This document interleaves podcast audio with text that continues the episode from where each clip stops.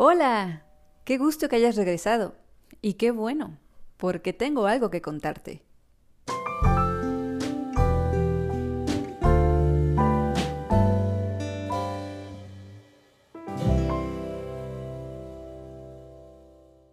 Hola, aquí estoy de regreso después de dos largos meses de descanso y por supuesto que tengo algo que contarte.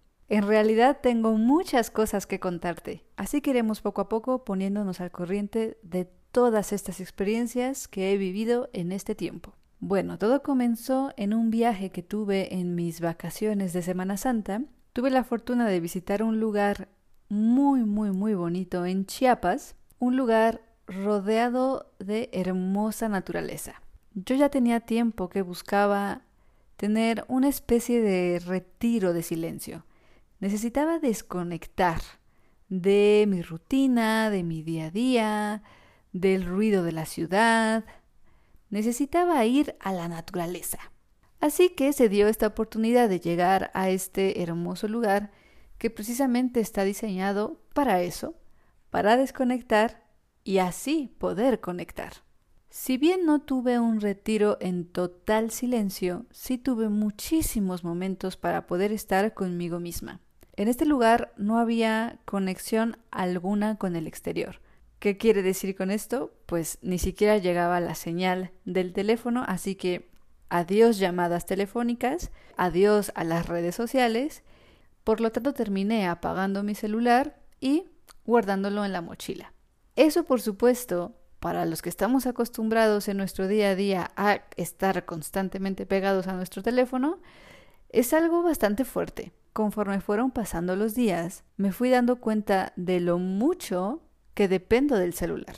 Pero no solamente el teléfono, en realidad me sorprendí de cuántas cosas usamos para distraernos constantemente en nuestro día. La computadora, bueno, por supuesto no se diga el trabajo, la televisión, estar viendo una serie, estar viendo una película, escuchar música, bueno, incluso hasta leer, nos estamos alejando de escucharnos a nosotros mismos. Constantemente estamos buscando crear ruido en nuestra cabeza, porque al crear ruido en la cabeza, pues por supuesto que no te puedes escuchar. Entonces descubrí en este lugar con el paso de los días que aburrirte es el mejor camino para poder escuchar. Porque claro, cuando te permites apagar por completo todo ese ruido externo, no hay más que escuchar lo que hay adentro. Además, en este lugar tuve una segunda lección que va completamente de la mano con la primera. Como yo estaba de vacaciones, la verdad es que no me llevé absolutamente nada que estuviera relacionado con mi trabajo, porque lo que yo quería era precisamente descansar y tener ese tiempo para estar conmigo misma. Pero vaya sorpresa que me llevé, cuando en verdad había que estar con uno mismo.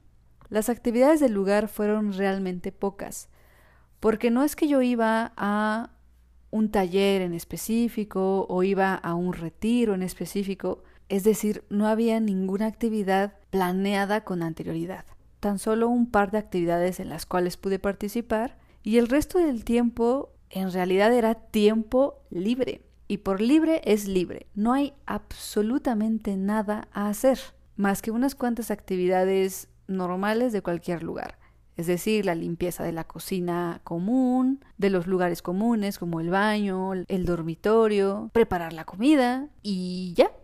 En realidad esas son las únicas actividades que hay que hacer en el día. Pero como éramos varias personas al mismo tiempo en el lugar, pues todas estas actividades se dividían, por lo tanto te tocaba una o dos cositas hacer que te llevaban por mucho un par de horas de todo el día.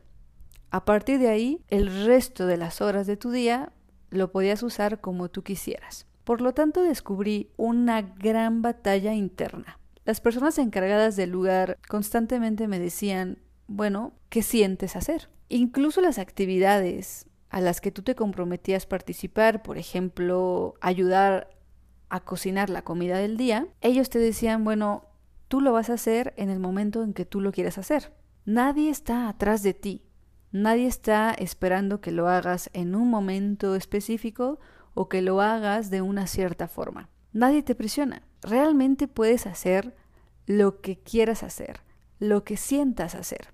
Y entonces, cuando nadie está esperando que tú hagas algo, llega una gran sorpresa de ver cuánto nos presionamos por hacer una actividad en un cierto tiempo porque creemos que alguien más está esperando que lo hagamos en ese tiempo y de esa forma. Por lo tanto, de repente yo llegué a un punto en el que estaba completamente abrumada. No sabía qué quería hacer.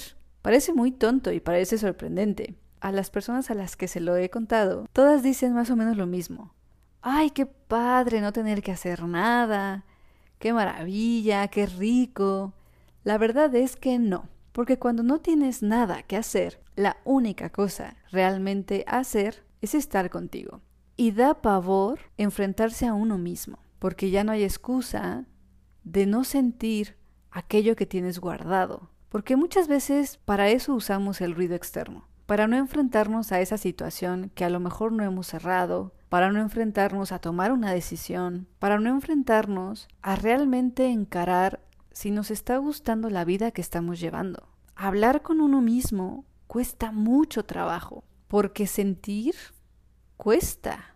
Atravesar las emociones es muy incómodo. Y es por eso que usamos constantemente este ruido externo. Pero entonces cuando se apaga todo ese ruido, cuando se apagan las actividades a hacer, las distracciones, así sea limpiar la casa, esa es una distracción muchas veces para no estar con nosotros mismos. Y no me he dado cuenta hasta este momento en el que pude vivir varios días estando sin hacer nada, estando al punto de aburrirme. Y entonces ahora sí preguntarme, Ari, ¿qué sientes hacer?